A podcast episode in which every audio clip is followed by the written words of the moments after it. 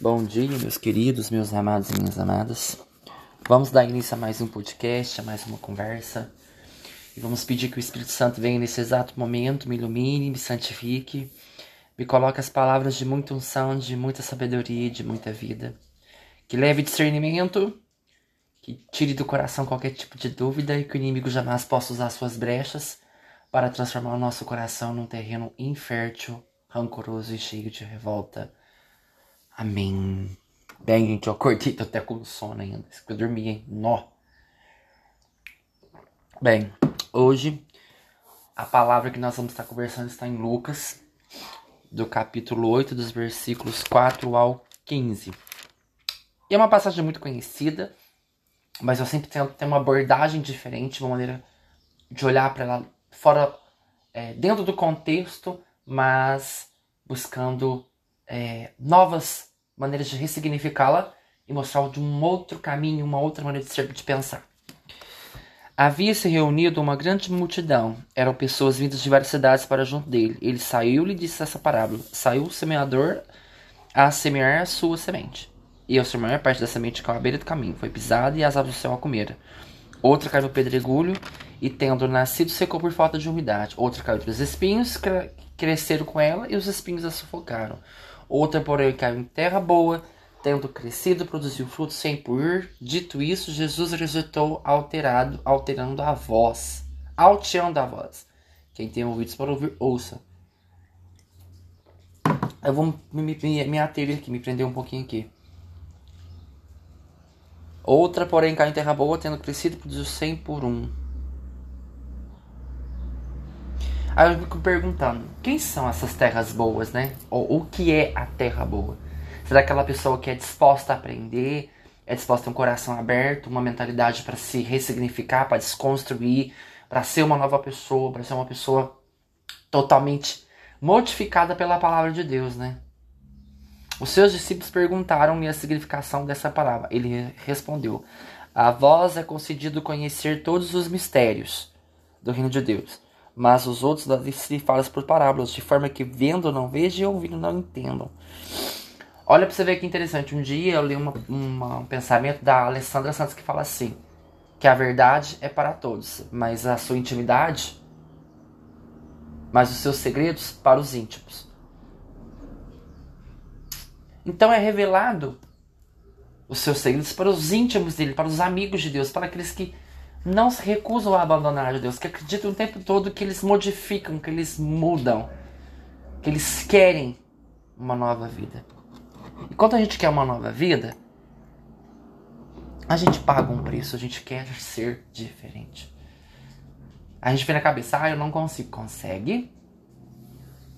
E fala que as pessoas. Aí Jesus contava parábolas para aquelas pessoas que, do, que não têm a vontade de, de aprender ou não entende diretamente o que Jesus quer falar de modo aberto, conta em parábolas, porque as histórias são maneiras de fazer com que as pessoas pensem sobre a vida que elas levam, o que elas enxergam sobre a vida, o que elas refletem do lado de fora e do mundo de dentro.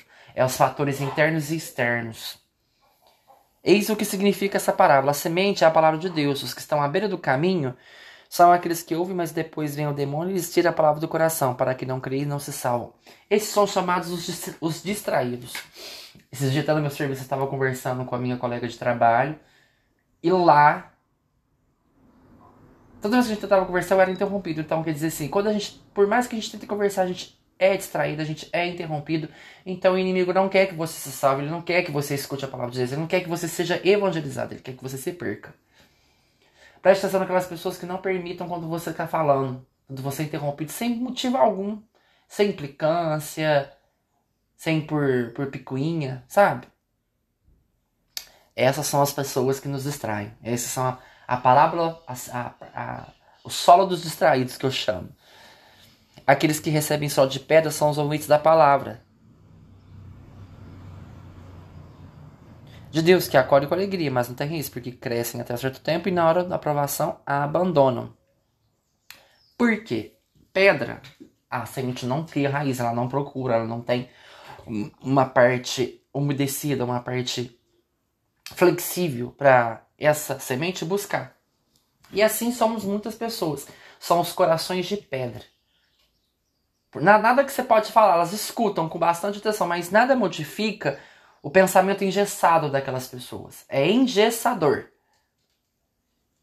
Não tem coragem de ouvir uma coisa diferente, não tem coragem de sentir uma coisa diferente.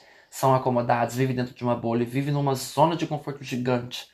E quando elas são desafiadas aquilo, quando elas não têm raiz, elas sofrem demais, porque elas não criaram raiz em lugar nenhum que elas vai. Elas não criam raiz em Deus, não criam raiz nas amizades, não criam raiz na, nas suas relações, não criam raiz com Deus. Então essas pessoas são inconstantes, elas perdem o quê? O sentido de estar fazendo alguma coisa que diz respeito a elas. Ou seja, você é daqueles que fazem parte do terreno de pedra, que tem um pensamento engessado, que nenhuma semente, nenhuma palavra consegue quebrar ou romper essa barreira que você colocou. De vez em quando eu coloco essa barreira das pedras. Só que depois eu, eu vou no finalzinho, eu vou comentar uma coisa que eu escutei sobre essa palavra, parábola, de uma maneira totalmente fora da caixinha. E fora da casinha também. Aqueles que recebem os. Aqueles. Aqui caiu entre os espinhos. Estes são os que ouvem a palavra, mas prosseguindo o caminho não são sufocados pelos cuidados, riquezas e prazeres da vida. E assim seus frutos não amadurecem. Ah, esse aqui todo mundo tem um pouco, né? Os desejos da carne, os prazeres mundanos, as coisas fugazes, efêmeras, tudo que passa. Hoje eu quero uma festa, não quero mais. Hoje eu bebo um pouco, amanhã eu bebo mais. Hoje eu me drogo, amanhã eu me drogo mais. São sufocados pelas coisas do mundo. Elas não colocam Deus em primeiro lugar. São as pessoas mundanas, são pessoas que não priorizam não é que não priorizam Deus, elas não priorizam sua relação com Deus, elas não têm aquela necessidade maluca, louca, né, de ter uma relação forte com Deus. Simplesmente elas não querem. E isso é um fator que a gente fica ali, ó, matutando, gente. Por quê, né? Que quando eu estou no mundo, Deus parece que Deus não me não cabe ali. Que espinho? Qual espinho tem sufocado a minha relação com Deus? Qual espinho do prazer, do desejo tem me tirado de ter uma relação maravilhosa com Deus? São pessoas volúveis. Elas vão onde o pecado as arrasta, elas vão onde os prazeres são mais importantes do que ter uma relação com Deus. Aqui caiu em terra boa, são os que ouvem a palavra com coração reto e bom, retém, retém e dão fruto pela perseverança. Ninguém é bom se você não pratica. Então, essas pessoas de terreno fértil é porque elas são abertas à novidade. Por exemplo, o Evangelho de Jesus Cristo, segundo, segundo São Lucas, São Mateus. Então, eles são abertos à boa nova. Eles querem essa novidade, eles querem essa mudança, eles querem mudar tudo o que se passa dentro deles. Porque a mudança ela não vem de, de fora para dentro, ela vem de dentro para fora. Só que quando eu escutei essa explicação, a gente fala assim, mas Edwin, esses três solos, a gente não pode ter um deles. Não, nem sempre, nem sempre devemos ser terra fértil de tudo. Por quê? A gente acha que ser bom é aguentar desaforo, humilhação, maus tratos, vivemos dentro de relacionamentos abusivos, sermos traídos, sermos feridos. Gente, tudo que é de graça, ódio gratuito, crime de ódio, a gente não deve aceitar. Pois nem tudo a gente tem que ser terreno fértil, porque nem tudo é bom para o nosso coração e para porque nem tudo salva, nem tudo santifica, nem tudo nos leva a Deus.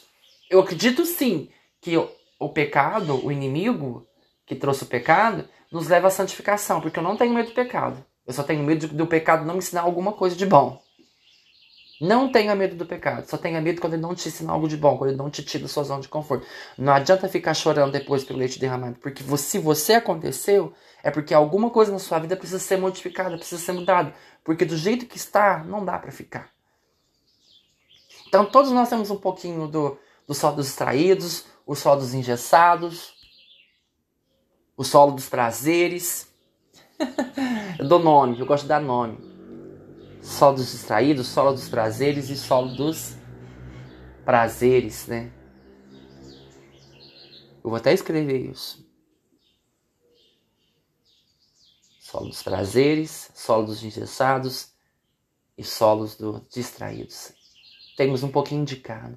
Mas também a gente precisa não ser terra fértil para blindar o que é ruim, para jogar longe para longe de nós. Tanto é que vem uma passagem agora que vem vindo no meu coração que nós devemos usar a nossa armadura de Deus para não permitir que o nosso terreno fértil seja contaminado por alguma, por alguma massa, algum solo infértil, envenenada.